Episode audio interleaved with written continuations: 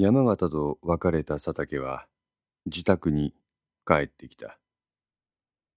彼の住まいは3年前と変わらない。金沢市北部の 1LDK の部屋が4室ある軽量鉄骨のアパートだ。自室の扉を開き、足元に目を落とすと、そこには一足のスニーカーが揃えて置かれていた。ただいま、奥から T シャツにジャージ姿の女性が現れた。山内美希である。おかえり。あれ？なんか、いい匂いする。多分、冷しゃぶのタレの匂いじゃないかな。冷しゃぶ？マジで？彼は足取り軽くキッチンに通じる扉を開いた。キッチンテーブルの上にガラス製の大皿があった。レタスや玉ねぎスライス、水で戻したわかめを敷き詰め、その上に片栗粉で軽くとろみをつけ、湯煎された豚肉が持ってある。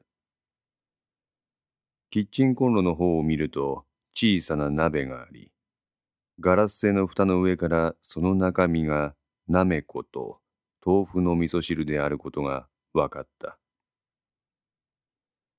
佐竹は小躍りしながらベッドルームに姿を消し、T シャツに短パンという部屋着に着替えた。いただきます。女性が料理を作って自分の帰りを待っていてくれている。しかも一目惚れした女性である。3年前の野子山事件当時には考えられなかった情景だった。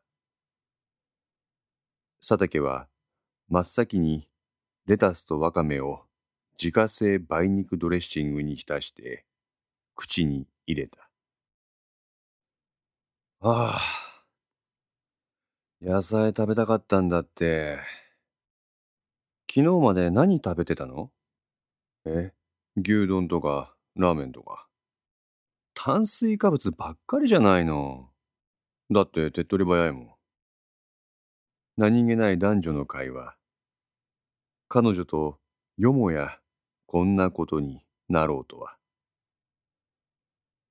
山内は実家暮らしであるが、店が休みであるときは佐竹のアパートで過ごしていた。ミキ、何？彼女が作ってくれた料理を一通り平らげた佐竹は、箸を置いて言った。あのさ、今更なんだけど、山内はマイペースに食事をしている。野子山事件の時、村上のやつ、本当に自分が鍋島を手にかけたって言ってた？彼女の箸が止まった。あの事件で山内は一時的であるにせよ村上の人質となった。当時の彼女が味わった恐怖を考えればこの食事中というタイミングで切り出すべき話題ではない。どうしたの？予想通り山内の表情は複雑なものになった。せっかくの食事を妨害されたという不満。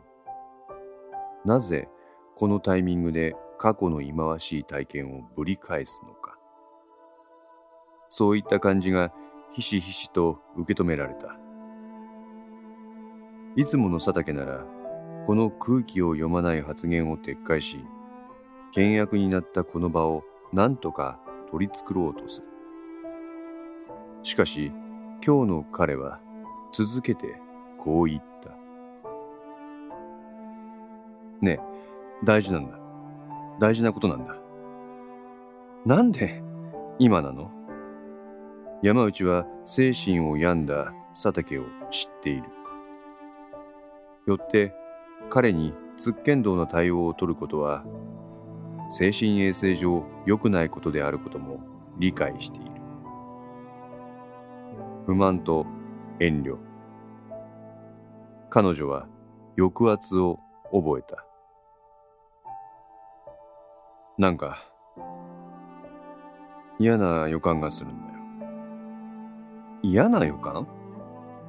佐竹の額を見るとそこには汗がにじんでいた。野宿山事件のことを思い起こすと彼は汗を流し情緒不安定になる傾向がある。事件後彼のそばでその様子を目の当たりにしてきた山内にも嫌な予感がした。多分やすくん疲れてるのよ。ほら事件とか小松部長さんの件とか重なって違うんだミキ。俺は病んでない。山内は改めて佐竹の顔を見た。エアコンが効いた部屋であるにもかかわらず彼の額には相応の汗がにじみ出ている。だがそれに反して彼の顔つきは凛としたものであった。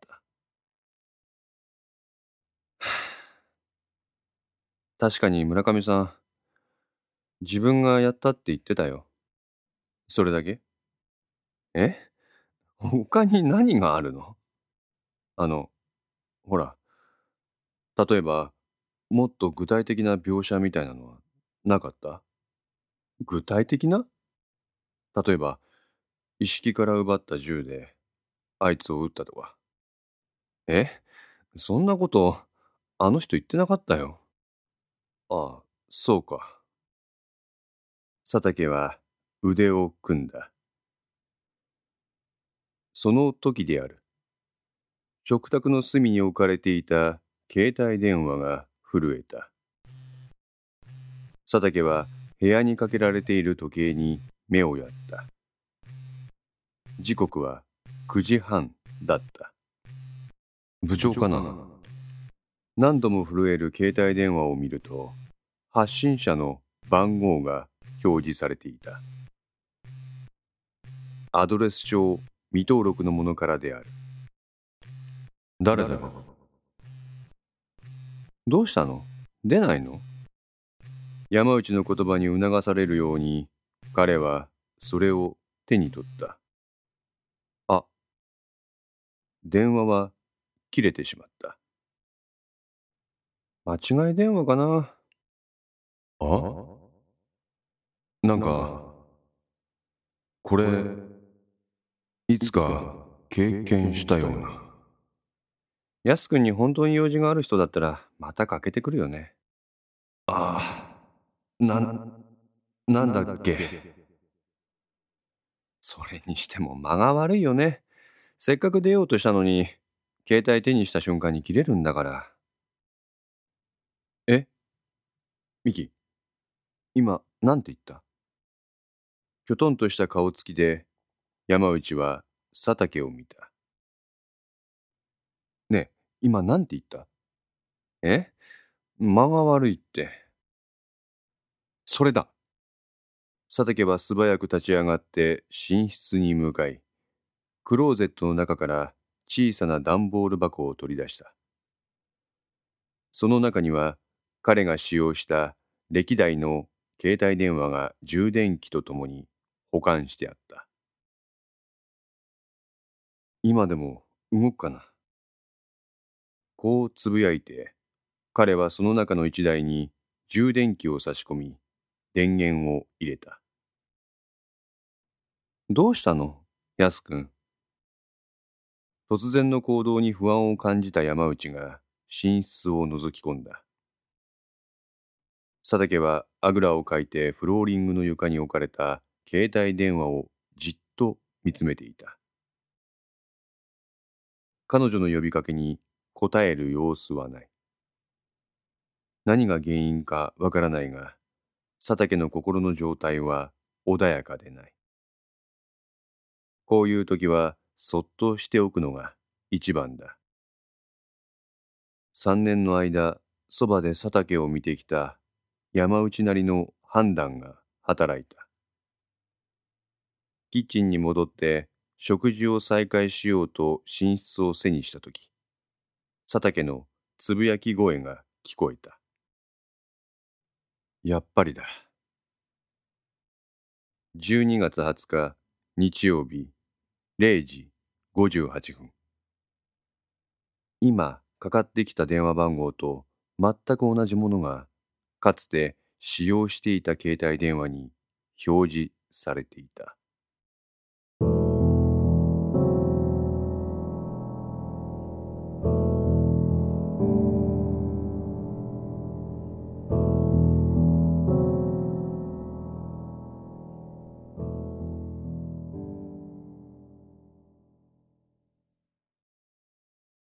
ちょっとどうなってるんですか？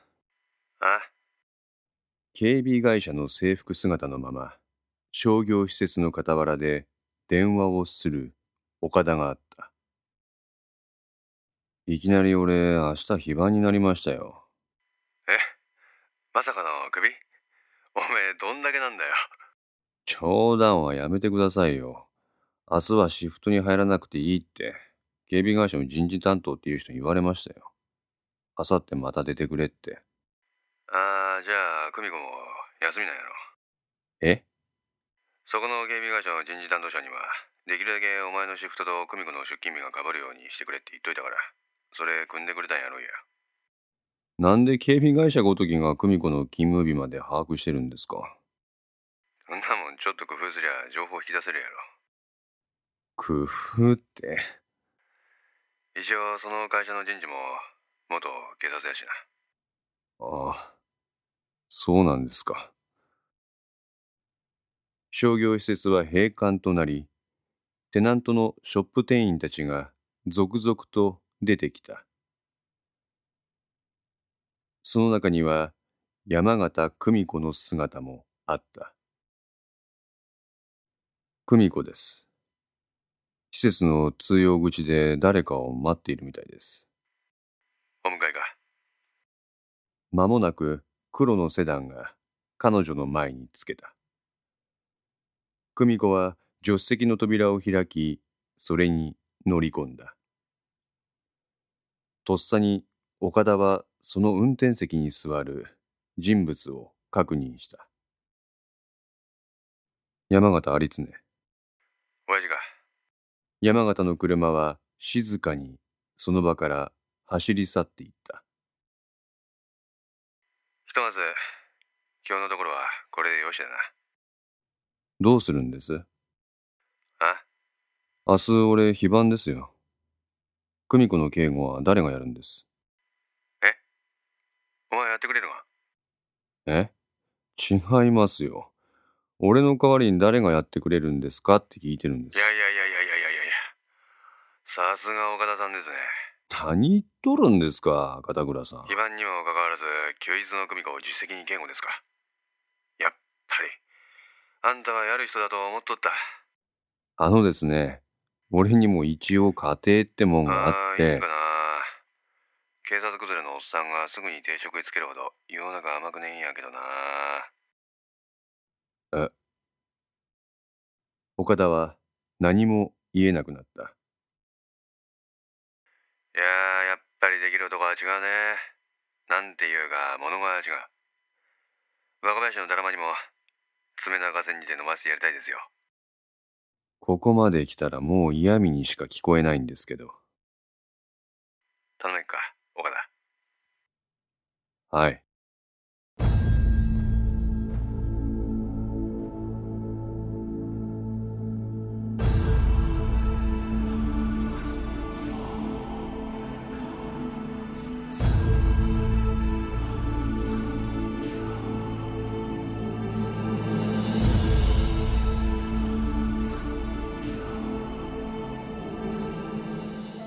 5の線2いかがでしたでしょうか？このお話は毎週月曜0時に1話ずつ更新できるよう鋭意作成中です。ご意見やご感想などがありましたら、ウェブサイトのコメント欄かお問い合わせお便りコーナーからお寄せください。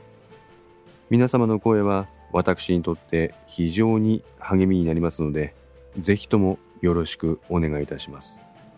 お寄せいただいた声には、実質ですが何かしらの返信をさせていただきます。特にお問い合わせ、お便りのところからお寄せいただいた感想などは、ポッドキャストの中でも紹介させていただきます。また、iTunes Music Store の中のレビューも頂戴できれば嬉しいです。それでは皆さん、また来週お会いしましょう。ごきげんよう。